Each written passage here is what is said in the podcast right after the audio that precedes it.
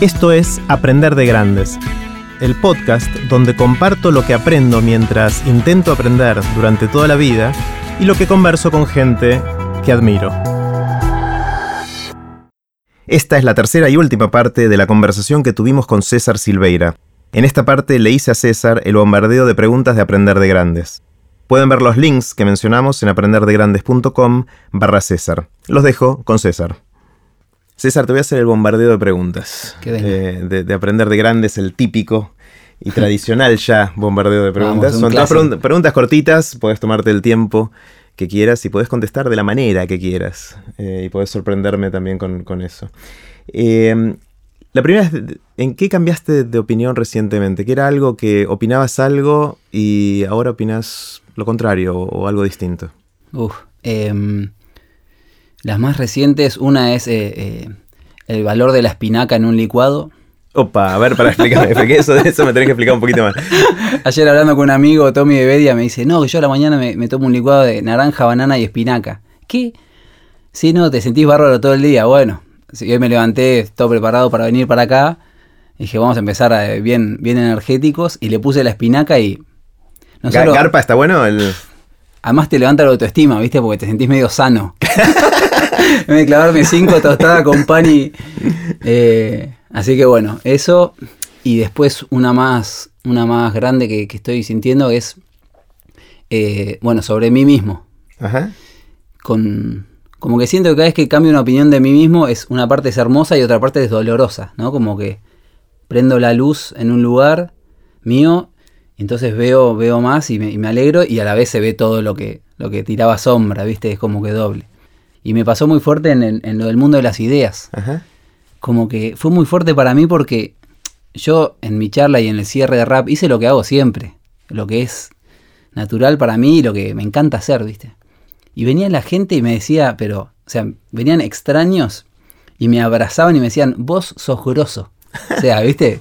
Vos sos un pibe, escúchame, vos sos grosso, vos sos sos un genio, sos talentoso, me decían eso muchas veces, ¿viste? Y yo decía, la puta madre, o sea, cerebro, ¿entendés? Como sos grosso, tenés que empezar a aceptarlo, claro, Dije, wow. Eh, eso y, también ver cómo afectaba a otros, lo que para mí es natural, ¿viste? Eh, bueno, eso, eso como que me prendió una, una luz sobre mí mismo, dije, bueno, pa, hacerme responsable y a disfrutar esto, ¿viste? Claro, está, está buenísimo. Está y, y, eso convino con, convivió con mi opinión de mí mismo, que también en, como para estar a la altura de eso. O sea, también me di cuenta que estaba desordenado en mi casa, eh, que no tenía videos para compartir, que viste como que todo lo otro. Ahora que sos grosso tenés que ordenar la, pieza, digamos. ordenar el cuarto. Hacer la cama, pibe. Así que sí, de una. Está genial. ¿Qué opinión tenés eh, que sentís que es muy, muy distinta a la opinión que tiene la mayoría de la gente? Es decir, ¿en, qué aspecto de la vida o de tu vida vos tenés una opinión que sentís que muchos opinan lo contrario o algo distinto? Claro. Em, bueno, para empezar, en el término la mayoría de la gente. A ver. Y porque, o sea, yo no sé lo que piensa un chino, ¿viste? Claro. O un jujeño, o mismo, no sé, de la esquina de mi casa que nunca hablé. Eso me lo hizo ver un pibe que hablaba siempre de no, porque viste que la mayoría de la gente, no sé qué, con una soberbia increíble. Y yo decía, ah, claro, ¿a quién, o sea, ¿a quién se refiere con ese promedio, viste? Claro. Pero en general sí tengo, tengo. Después entendí un poco que también es por mi signo de astrológico y qué sé yo. Como este don, y como todo don también es un castigo, eh, de ver como un poquito más allá de lo que, de lo que ya está, ¿no? Como ver cómo sería lo nuevo, ¿no? Esto que decía yo de el por qué no, esta insolencia creativa de, ah, esto es así, pero ¿y por qué no, por qué no se podría tal cosa, viste? Entonces, en general, tengo una visión nueva sobre casi todo, con lo cual el riesgo es estar insatisfecho con lo que hay, ¿no? O, o estar soberbio con que yo la tengo reclara, y lo hermoso es, de eso es traer eso nuevo y poder habilitarlo, ¿viste? Sentí que la gente en general, en general, ya ahora no, sé cómo decirlo, o tu círculo, la gente que te rodea, no, no, no lo vive así. Como que un poco mi rol es traer eso, eso raro, ¿viste? Es como que, uh, mirá la que hizo, mirá la que hizo, o la que dijo, o la que está probando, ¿viste? No sé, en una época cuando era más chico, estaba en una movida más religiosa y me fui, me fui a vivir a una villa para, para ver cómo se sentía eso con los pibes que estaba trabajando. Y eso, rarísimo, ¿viste? Como después me di cuenta que era un poco raro, en general me salía más, más bien natural.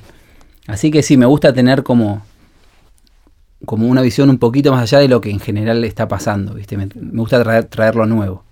Está genial. ¿Qué te sorprende? ¿Qué, te asombra? ¿Qué es eso que cuando lo ves decís, wow? Mm. Eh, me asombra... Bueno, la persona que más me asombra es, es mi novia, porque es... porque tiene intervenciones disparatadas y además porque, bueno, como que el amor es lo más asombroso de todo, ¿no? Como que para mí. Y ahí en tan, o sea, tan íntimo y tan que estoy enamorado y eso es como que aparecen cosas nuevas todo el tiempo y, me asombra que eso se pueda seguir creciendo, ¿viste? Y no, y no que se vaya grisando, sino todo lo contrario. Y además porque sale con, con cualquier cosa. Por ejemplo, ¿qué, qué tipo de salidas tiene? ¿Te acuerdas alguna? Es, es que no te puedo ni... Son difíciles de... No, no, son, son irreproducibles. Eh, no sé, reacciones o, de repente estamos, estamos en casa hablando de cualquier cosa y, se pone a bailar unos, bailes raros o hace un personaje, ¿viste? Y yo me mato de la risa, no puedo creer. Eh, o tiene salidas y respuestas que no, no, no, sabría cómo reproducirlas. Ah, está buenísimo. son así reacciones. Eh, ¿Tenés alguna habilidad inútil? eh, bueno, eh, la improvisación es hermosamente inútil, en realidad, ¿no? Como casi todo el arte tiene ese, poder inútil y es, su don también, ¿no? Que no sea práctico y que sirva para algo, sino por, por vivirlo. Em, pero soy un tipo muy útil. Como que. Como que todo no sé, arreglo cosas o todo lo uso para que algo se arregle, ¿viste? O, o se mejore. Eh, no, no, no, no se me ocurre. Esto de antes cuando hablamos del, rap y de la improvisación y de la eh, semejanza con la vida, ¿no? De, cómo en la vida vamos improvisando todo el tiempo. Está toda esta movida también del teatro de improvisación. Eh, no sé si está cercano a ello, pero se, parece a esa movida. Se parece un poquito en, la descripción, ¿no? ¿Conoces lo que hacen los chicos de, que hacen estas cosas? Estuve, sí, sí, vi algunos shows y sí, se recontra parece. Es, es, es fascinante la habilidad que tienen de, de tomar un estímulo y, recrearlo y moverlo. Yo hice clown bastante tiempo, ahí con la escuela de Cats o, con Fran Silveira, mi hermana, que tiene ahí, Alegrañata se llama la movida que hacen. Y el clown tiene eso, que es como teatro improvisado, pero, pero desde un lugar más vulnerable, ¿viste? Y más, y más como en contacto con tu propia esencia. Y eso me, y eso me curtió mi ego curtió mi ego y mi, y mi hizo aflorar mi esencia de una forma hermosa, como que te, te, expone y a la vez te cuida, ¿viste? Es, raro, pero sí, fascinante eso. Está genial. Eh, ¿Recordás algún libro, alguna lectura, algo que hayas leído a lo largo de tu vida que te haya marcado, que haya hecho que César sea el César que soy? Sí, un montón. Eh, antes era más, mucho más aficionado a a flashear ideas y, como mucha sed de, libro, idea y cosmovisiones, ¿viste? Me acuerdo uno muy, muy simple y muy, muy hermoso que me pegó, que fue Las voces del desierto. No lo conozco. ¿de es un libro de, una, de una yankee que se va a Australia por, por un supuesto accidente, termina como recorriendo el desierto australiano con nómades y te hace la descripción de esa tribu que, que vive como los primeros hombres de la tierra por ende conservan una evolución que es, no sé, manejan telepatía, conexión con la naturaleza, conexión con la abundancia y todo, como que me, habilitó una visión de la humanidad posible que dije, wow. Me pasó lo mismo con la película, eh, me sale La vida es bella, pero no es, eh, Planeta Libre, que está en Vimeo, se puede poner, que es un planeta mucho más evolucionado que el nuestro, no sé, 100.000 años más, pero evolucionado en el sentido de conexión con la naturaleza, eh, sustentabilidad, todo lo otro, y mandan a una a la Tierra y bueno, todo ese, todo ese contraste, ¿no? Como que ese libro me acuerdo que fue una puertita, algo nuevo. César, si alguien te despertara a las 3 de la mañana, te sacudiera y te dijera, César, ¿de qué trabajas? ¿Qué dirías? Uf, eh, sería un momento difícil. Em, por ahí le respondería, si estuviera muy lúcido, así como para una respuesta que abarque todos los posibles cambios que vayan a venir, trabajo de lo que amo y lo que me hace bien. Eh, y después si tengo que decirle más, bueno, bueno, pero en concreto, y soy un, un trabajo de, trabajo de, un psico, un rapero psico artista chamánico empresario. Bien, eso debería decir tu tarjeta, tu tarjeta de negocio, César Silveira, todas esas cosas. ¿no? Psico rapero, cha- artista chamánico empresario, sí, algo así. En- en- sí, y- o, o bueno, o trabajos que no existen como, como sí, encendedor de, de gente, no sé. Está bueno. Por ahí ya existe, ¿no? gente. Antes no existía el psicólogo y ahí de repente existe. Está genial. Eh, mm, ¿Cuál es tu anécdota? Viste que hay, hay, cuando nos juntamos socialmente, con la familia, con amigos, tendemos a repetir las historias que contamos, las anécdotas. ¿Tenés alguna o algunas anécdotas que solés contar?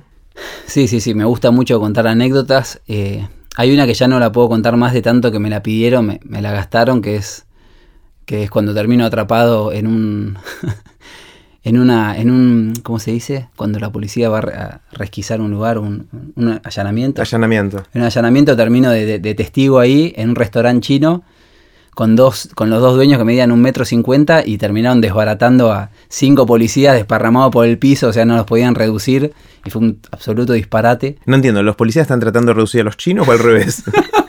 no entiendo eso. Es que, es que fue tan confuso que así sucedió. No, no, supuestamente era un- un- una resquisa así de, de rutina y terminó en, un de- los chinos estos desparramando canas por todos lados y yo en el medio. Pero esa anécdota ya no puedo más. Un- una que una que no es muy apta a todo público, pero es que cuando tenía, no sé, 16, estaba, estaba en Brasil en un amigo. Viste que en Brasil en la playa te venden esas piñas con- con El coco con agua, el, el agua de Claro, coco. pero sí. es que el, el ananá, Ah, el con ananá la no fruta vi. de dentro. Ah, sí, sí, sí, ya sé. Y sí. cuando voy a comprar uno, el tipo me dice, che, le tiro leche condensada, ¿viste? Bueno, dale, imagínate, la leche condensada al, al rayo del sol no estaba en muy buen estado. Bueno, termino de comer eso y quedo, pero siento un dragón en el estómago, voy corriendo a la casa, descompostura, pero total, total. Onda esas que tenés que tirar la cadena mientras seguís, ¿viste? un desastre. Y bueno, a la tarde ahí hecho bosta y cuando llega la noche vamos a, imagínate, 17 años. Bueno, vamos al boliche, bueno, vamos, ¿viste? Camioneta bastante lejos, paramos en la peatonal, en la peatonal de Brasil, que es como, como si fuera Florida, pero gigante y de noche, y de repente freno, puntada, ¿viste? Ganas de vomitar, ganas de vomitar, y cuando voy a vomitar, me cago encima. O sea, me cago encima, pero fuerte, ¿no? Viste, Un- una manchadita. Y, ahí- y yo estaba traje de baño, jotas y, musculosa. Y ahí pongo la mano como haciendo, viste, haciendo cunita para sostener el, desastre. Y, y me chorreaba por las piernas, o sea, una cosa patética. Y yo estaba en el solo en Brasil, en medio de una peatonal, o sea, ¿y ahora qué hago, viste? Eh, el mar estaba a 20 cuadras, no podía. Así que dije, bueno, me empecé a reír por lo pronto. Dije, ya estoy cagado encima, ¿qué voy a hacer? y a buscar un baño público, ¿viste? Bueno, imagínate, paseando por la peatonal, la gente se me alejaba como si fuera un, un linchera. Y, y, y encuentro un baño público que era más bien un baño público, porque el- eh, había una alfombra de vello público en el piso, todo sucio, era un asco. Y bueno, Para era un asco, más asco era vos. no, yo era el asco de ese lugar, claramente. Y bueno, termino de hacer lo mío y después yo no podía salir desnudo a lavar el, el traje de baño. en- o sea, y bueno, la única agua cristalina que había era la inodoro, así que me terminé lavando tipo Laura Ingalls en el inodoro. Me mojé ahí y bueno, y después tuve que ir al boliche porque todos mis amigos eh, estaban ahí y yo qué iba a hacer, me podía esperar. Así que fui en ese estado semilavado al boliche y encima eh, me, me terminé besando con una brasilera. Así que fue una noche épica, digamos. Qué increíble. Está buenísimo, está buenísimo.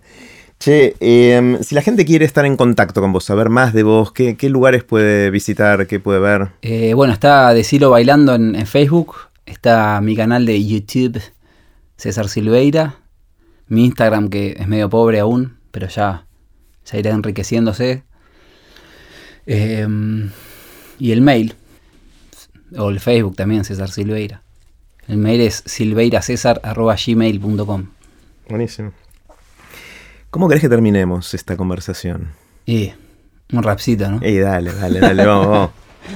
Vamos a hacer un rapcito de cierre. A ver qué pasa.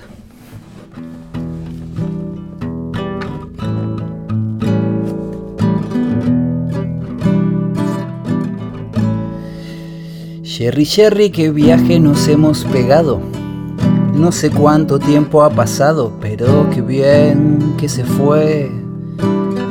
Al final estuvo todo improvisado. Al pobre técnico le trajimos la guitarra, la pista y bueno, se adaptó en lo que había que hacer, lo que había para tener. Sí, aprender de grandes. Qué bien, qué bien cuando se es grande. De chico te preguntan, nene, ¿qué quieres ser cuando seas grande? No sé, feliz tal vez. Cuando soy grande, ya, ahora en 10 años, yo no sé. Lo que sé es que no soy un trabajón. No soy un trabajón. Soy lo que soy, tengo mil millones de facetas de colores a expresarlos. Nadie entra en una caja, nadie va a entrar nunca en una caja. Eso se raja, es hacer lo que me apasiona y hacerlo, hacerlo, hacerlo, hacerlo hasta sentir la maceta estallar. Que mis raíces no se pueden quedar, que voy hacia el sol y a la tierra como igual sé. Soy el alquimista, clavando veneno de luna como vacuna para moralistas, sé, masajista. Es la fiesta, la fiesta de compartir, de encender, de sentir. Acá con el Sherry, tirando ideas, sintiendo, encendiendo. Gracias, tan agradecido por estar aprendiendo de un grande acá, de compartir todo esto que viene, que trae la vida. Qué regalo, qué regalo, y no es Navidad. qué regalo, qué regalo. Muchas gracias, Sherry, por este viaje. Muchas gracias. Gracias, César. un, lujo espectacular. De una. Muchas gracias. Ahora sí, con esto terminamos la conversación con César Silveira. Pueden ver los links que mencionamos en aprenderdegrandes.com barra César. Recuerden que pueden suscribirse para no perderse ningún episodio de Aprender de Grandes en aprenderdegrandes.com. Los espero en el próximo episodio de Aprender de Grandes, cuando les cuente lo que aprendo en mis intentos por seguir aprendiendo durante toda la vida y en las conversaciones que tengo con gente que admiro. Chau.